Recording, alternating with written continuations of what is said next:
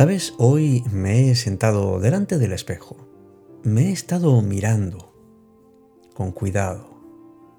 He estado viendo cuál es el reflejo, qué es lo que hay ahí. Y también he estado hablando con él. Y he aprendido a aceptar que, que no soy perfecto, pero es que, pero es que me quiero así. Porque he sido capaz de ir más allá de mi simple aspecto y empiezo a entender que lo que soy y cómo soy es lo que se refleja en todas y en cada una de las experiencias que he ido teniendo en la vida. He aprendido que la vida se refleja ahí y que en los ojos podemos mostrar o no esperanza. Dicen que son el espejo del alma, pero también es la puerta para la esperanza y sé que no solo estoy hecho de carne y hueso, sino también de experiencias, de sueños. Porque mirar directamente al alma en lugar del aspecto, aunque sea algo complicado, lo que sucede es que nos reprochamos muchas veces el pasado en lugar de mirar el futuro cuando nos quedamos prendidos por lo que hemos perdido en lugar de valorar lo que hemos logrado, cuando pretendemos que nuestro aspecto sea perfecto y sin embargo parece que no cuidamos las experiencias que hemos vivido. Y después de hacer esto y de estar un buen rato conmigo, he descubierto que mi pasado no solo no tiene que ser, sino que además no es un reflejo de mi futuro.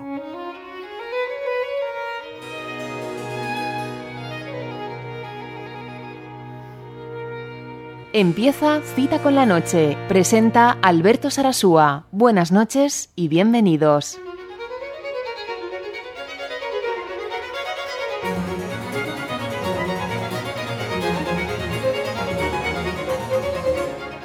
Hola, ¿qué tal? Muy buenas noches. Aquí estamos, una noche más en Cita con la Noche, en la edición 480. Me llamo Alberto Sarasúa.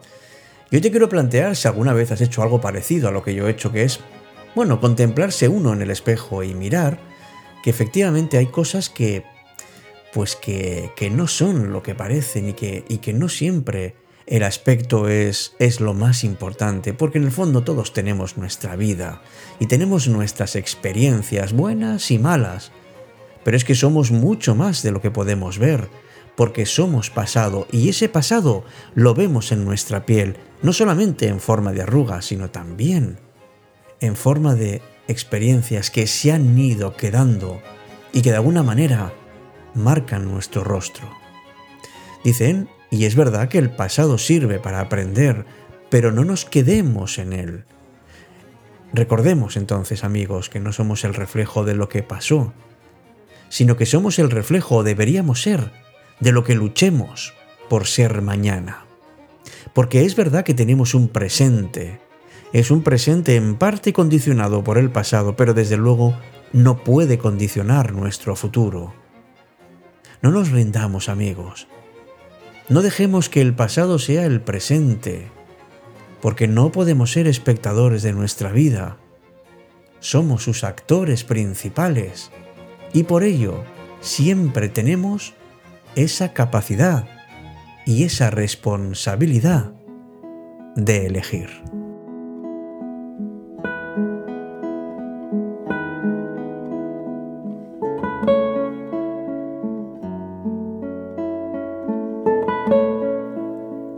Fijémonos entonces, amigos, amigas, en que en que no somos el pasado, sino sobre todo somos aquello que hemos hecho por mejorar.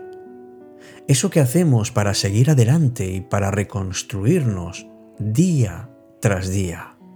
Una actitud que nos define y que además nos va a acompañar siempre. Cierto es que solo con el presente sabemos quiénes somos porque es ahora donde tenemos la posibilidad de hacer cosas y de pensar y decidir quiénes queremos ser. Es verdad que los pensamientos, según dicen los expertos, se sitúan en el 70% de las veces en el pasado. Es un archivo que tenemos ahí y que en teoría debería servir para aprender a afrontar nuevas situaciones similares que ya hemos pasado y que ahora se nos pueden presentar.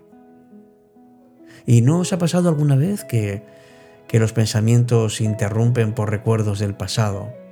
Que vamos reviviendo una y otra vez, especialmente lo negativo, si hemos tenido una discusión o un problema, cualquier circunstancia adversa.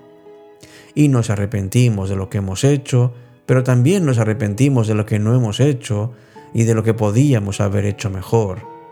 Y todo esto nos lleva a sufrir y a sentirnos mal. Y eso es justo lo que nos impide en el presente, en el momento en que estamos viviendo, ser y actuar como queremos. Hipócrates, por cierto, que fue el padre de la medicina, dijo una vez, los hombres deben saber que del cerebro y solo de él vienen las alegrías, las delicias, el placer, la risa y también el sufrimiento, el dolor y los lamentos. A través de él adquirimos sabiduría y conocimiento y vemos y oímos y sabemos lo que está bien y lo que está mal de la misma manera que distinguimos algo dulce de algo amargo. Por el mismo medio podemos volvernos locos, pero también podemos tener miedo y terror. Es el quien interpreta los elementos que tenemos ante nosotros. Pero cuando nuestro cerebro está conectado con el presente, es muy difícil, bastante complicado, que tengamos malos pensamientos sobre el pasado o sobre el futuro. Esos pensamientos involuntarios que, que nos hacen salir de lo que estamos haciendo en cualquier momento presente, son justamente nuestra gran distracción. Y la ventaja de ser conscientes de ello es que si nos centramos en el presente, eliminamos lo negativo del pasado o del futuro. Sobre todo cuando de alguna manera vivimos más angustiados y nos despistamos más, es cuando tenemos que enfocarnos mucho más en lo que somos y no en lo que fuimos. Por eso mírate al espejo y date cuenta de que, en absoluto, lo que ves ahí, que es parte del pasado, es un reflejo de lo que va a ocurrir porque tu vida es tu momento, tu momento actual, lo que puedes cambiar. Y ciertamente un espejo es una bonita forma de conocer una parte de la realidad, pero podemos dar un paso más y acercarnos más a la auténtica verdad si somos capaces de mirar más allá de lo que ven nuestros ojos.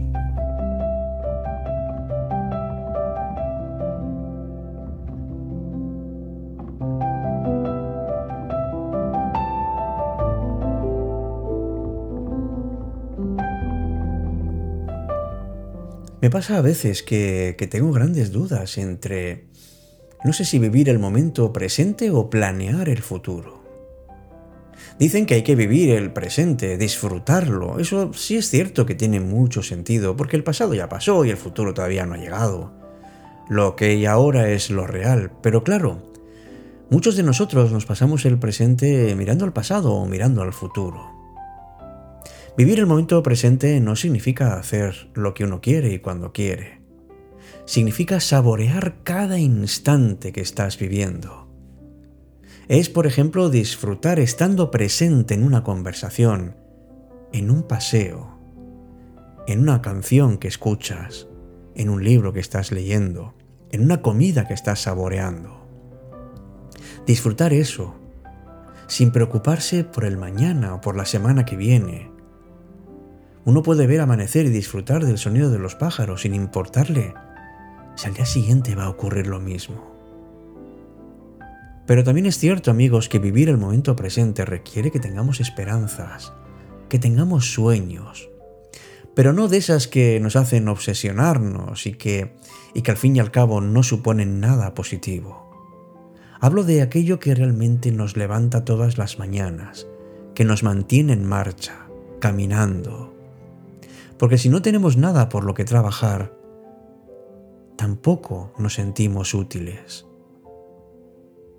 pues entonces cada uno tiene que elegir, ¿verdad?, entre, entre vivir el, el momento presente o planear el futuro. Pero lo importante es que hagas lo que hagas, pienses que tú eres una parte fundamental y que desde luego no pienses que el pasado es lo que tiene que verse en el futuro. Contémplate en el espejo, fíjate cómo has cambiado. Y fíjate también en cuánto te queda aún en la aventura de la vida.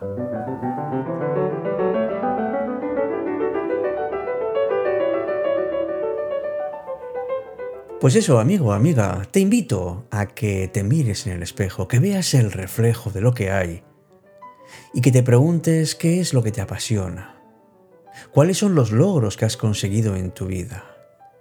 Si no tuvieras límites, ¿qué harías? ¿Cuáles son tus metas? ¿Cuál es la persona a la que más admiras en el mundo? Pero piensa también en qué es lo que no te gusta hacer ¿Y cuál es tu disposición para esforzarte en conseguir lo que quieres? ¿Estás dispuesto o dispuesta a salir de tu zona de confort? Porque en el viaje ya sabes que muchas veces no es tan importante el destino, que lo es, ¿eh? Sino sobre todo el hecho de moverte, de viajar. ¿Qué quieres hacer con tu vida? Pues empieza ya a recorrer tu camino. Nadie sabe lo que te va a esperar pero lo que sí sabes es que jamás te arrepentirás de ello.